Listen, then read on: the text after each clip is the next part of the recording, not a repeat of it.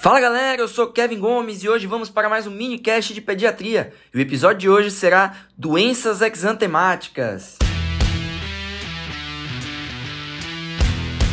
O minicast é um oferecimento do MR Plus, a plataforma do Medicina Resumida.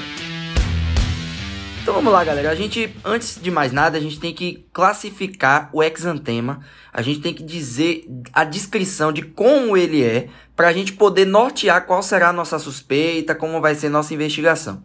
Então o exantema, que é a base né, da, da, das doenças exantemáticas, obviamente, ele pode ser dividido em três grandes grupos. O primeiro, ele pode ser o exantema do tipo maculopapular. É só a gente lembrar das aulas de dermatologia, né? Da mácula, que é aquela manchinha vermelha pequena, que pode evoluir para pápula, que já seria uma, uma, uma lesão um pouquinho maior, elevada, né? E essa mancha maculopapular, ela pode ser de algumas subformas, que é interessante a gente saber, porque isso faz parte de algumas doenças.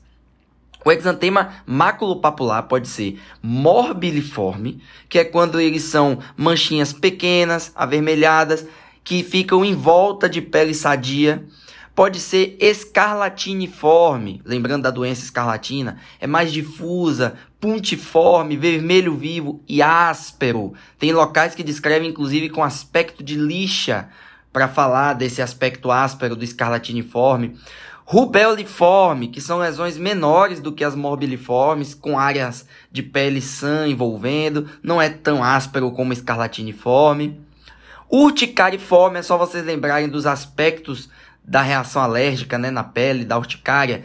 Pápula eritematosa de contorno irregular, já é um pouco mais elevado, só que placas, seriam mais placas, um pouco maiores, né? É, esses são os quatro principais exemplos maculopapulares. O exantema, ele pode ser, aí agora o segundo grupo, do tipo pápulo-vesicular. Então ele pode formar pápulas que podem também evoluir com vesículas. E aí quando a gente fala em vesícula, a gente se lembra daquelas bolhas que acumulam pus, que acumulam líquido, às vezes seroso, às vezes purulento. É só vocês lembrarem que na herpes, por exemplo, a gente vai falar muito em pápulas, em vesículas, em pústulas em crostas. Então, as lesões papulovesiculares envolvem a formação de bolhas, geralmente pápulas, né, ou de, de vesículas, melhor dizendo, que são aquelas bolinhas com líquido dentro. Ou o exantema pode ser do tipo petequial, que aí ele descreve mais como petequias difusas, que seriam manchinhas avermelhadas, né, mais espaçadas entre si. Esses são os três grandes grupos. E aí agora, sem mais delongas, vamos falar dos principais doenças exantemáticas que as provas adoram cobrar. Primeiro, vamos falar do sarampo. O sarampo é causado por um vírus altamente contagioso da, da, da do gênero né, morbilivírus. É, é uma transmissão contato pessoa a pessoa, então o contato pele a pele pode ser, mas a principal forma de transmissão é pelo ar, por gotículas em vias aéreas. Lembre-se que o sarampo também infecta vias aéreas, faz algum síndrome gripal antes de evoluir para as doenças exantemáticas ou às vezes ao mesmo tempo. Lembrando que sarampo é uma doença que tem uma vacina no Plano Nacional de Imunizações para as crianças a partir de 12 meses e que confere imunidade permanente. E que as pessoas, as crianças que já tiveram sarampo na vida, elas também adquirem imunidade permanente. Então não é uma doença que costuma reincidir nas pessoas. É uma doença que acomete uma vez e depois a pessoa geralmente fica imune pro resto da vida. É, então, ela tem algumas fases. A primeira fase é o período de incubação e depois ela evolui para um período assintomático, certo? É, quais são as fases clínicas do sarampo? Ele começa com o período de incubação, depois evolui para os pródomos e aí chegam sintomas inespecíficos de febre, mal-estar, coriza, tosse, como eu falei. O sarampo, ele infecta as vias aéreas e faz uma infecção respiratória inicialmente. Depois é que ele vai evoluir para a formação das lesões exantemáticas que a gente é, conhece. E aí, entrando nessa fase inicial, né, quando evolui para a formação do exantema, existem algumas coisas que acontecem, algumas características que as provas trazem para apontar para vocês que é um sarampo. Primeiro, ele vai descrever que a criança começou com quadro gripal e depois evoluiu com eritema maculopapular, esbranquiçado, de progressão céfalo-caudal. Então vai descrever que surgiu na face, surgiu nos na, na, na, no mento e foi descendo para pescoço, tronco e extremidades. Céfalo-caudal. E outra coisa que as provas adoram trazer, e é interessante, é curioso a gente saber isso para poder diferenciar das outras, é que durante essa fase do exantema surgem na boca, na, na, na, na mucosa né, do palato, manchinhas pontiformes esbranquiçadas chamadas manchas de Koplik. Então, quando descrever manchas esbranquiçadas em palato junto com o exantema, vocês vão se lembrar das manchas de Koplik. Mancha de Koplik que é quase que patognomônico do sarampo. Apareceu, você pensa em sarampo. Tá certo? E depois a criança se recupera e pode evoluir, inclusive, em, em, em sem grandes problemas. O grande detalhe é que quando a criança tem sarampo e fica mais de 4 dias com febre, aumenta o risco das complicações. Quais são as complicações?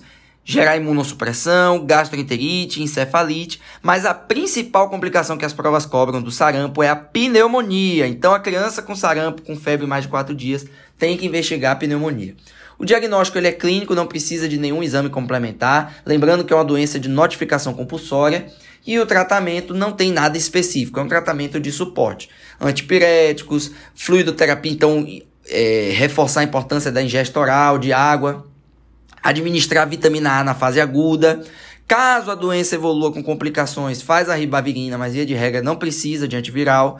E lembrando da prevenção da vacina e a criança, enquanto tiver é, com, com, com os sintomas, isolamento respiratório. A vitamina A é uma vez por dia por dois dias, né? Lembrando da dose, 50 mil UIs por menor que 6 meses, 100 mil UIs por 6 a 11 meses e 200 mil UI maior que 12 meses, tá certo? A rubéola é a segunda né, doença exantemática de maior incidência, de, que as provas mais gostam de cobrar. Também é transmitida por aerossóis, também é transmitida por contato próximo. A rubéola é causada também por um vírus da família Togaviridae, tá certo? Um rubivírus. E o quadro clínico geralmente são assintomáticos as infecções. Quando acontece, quando acontece, são erupções cutâneas imunomediadas, ou seja, a criança adquire a infecção, que pode ser uma infecção generalizada ou às vezes uma infecção inespecífica ou até mesmo sem nenhum sintoma e evolui depois que a criança se recupera da infecção com erupções cutâneas por conta de resposta imune. Ou seja, na rubéola, quando a criança está com a doença exantemática, ela não está mais com a fase ativa da doença. Tá certo? Já passou da gravidade é, da possível gravidade. Então, a, quais são as, os grandes marcos da rubéola que as provas cobram? A criança surge com linfadenopatia cervical posterior, linfadenopatia pré e retroauricular, suboccipital, são linfadenopatias que as provas cobram da rubéola. O exantema é máculo-papular, róseo, pontiagudo, também de progressão crânio-caudal e pode ter nessa fase de exantema artralgias, que também são manifestações imunomediadas. As provas gostam de cobrar também as manchas de Forchheimer, que são pontinhos avermelhados no palato, que podem aparecer aqui na rubéola. O diagnóstico ele é clínico, da mesma forma que o sarampo, e o tratamento também é de suporte, lembrando que também é uma doença que tem vacinação e que também é de notificação compulsória.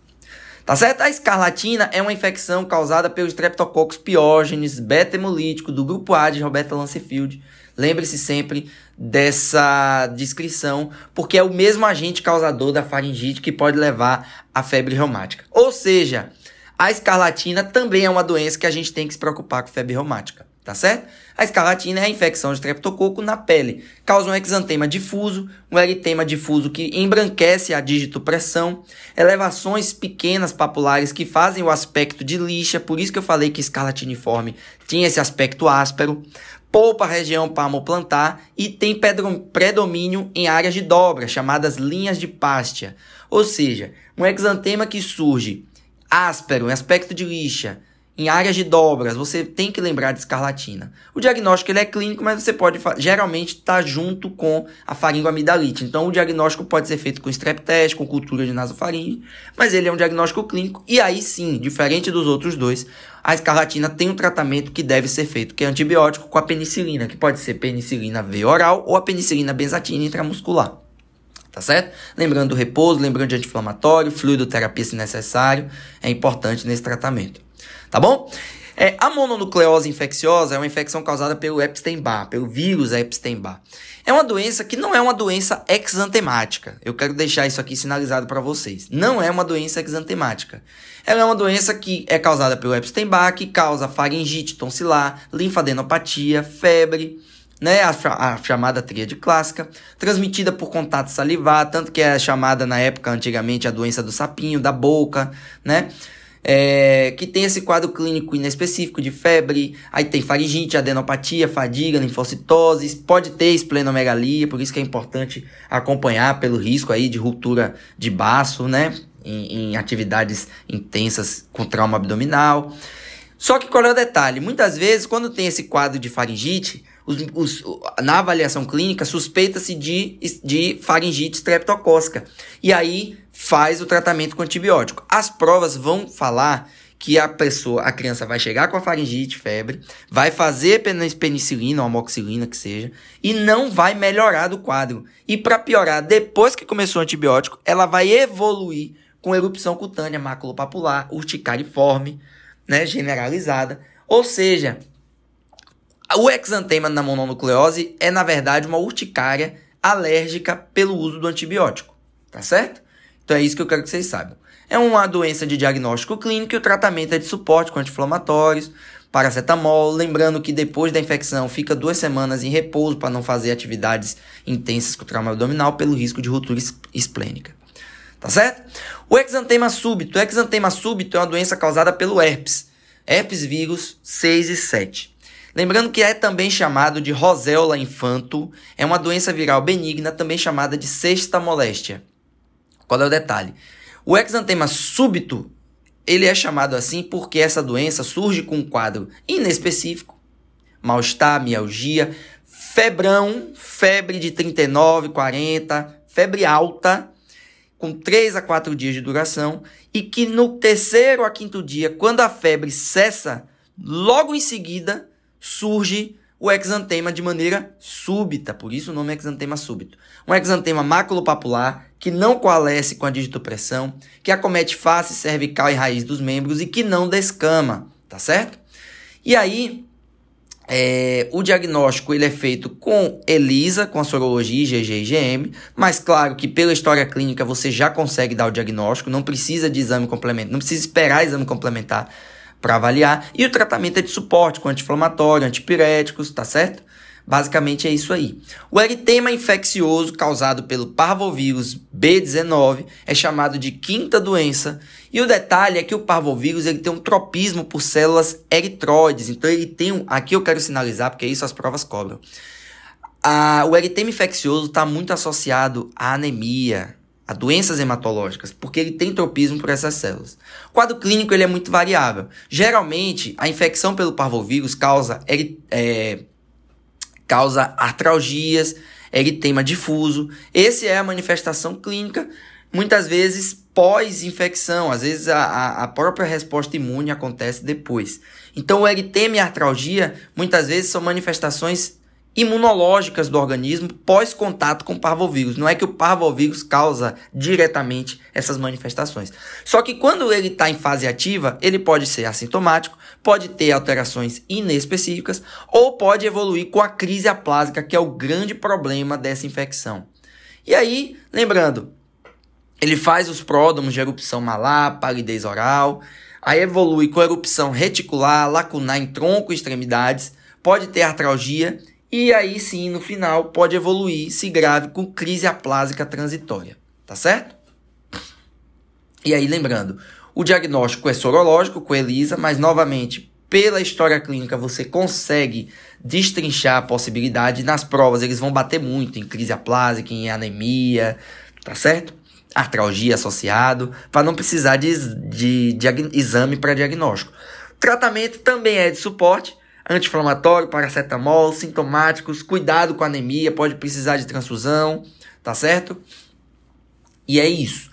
A varicela, é, causada pelo vírus varicela zoster, é uma doença viral aguda que tem uma transmissão muito variada. Pode ser por gotícula, pode ser por saliva, por aerossol ou contato com as lesões ativas, com as lesões é, com o líquido das bolhas que são formadas nessas lesões.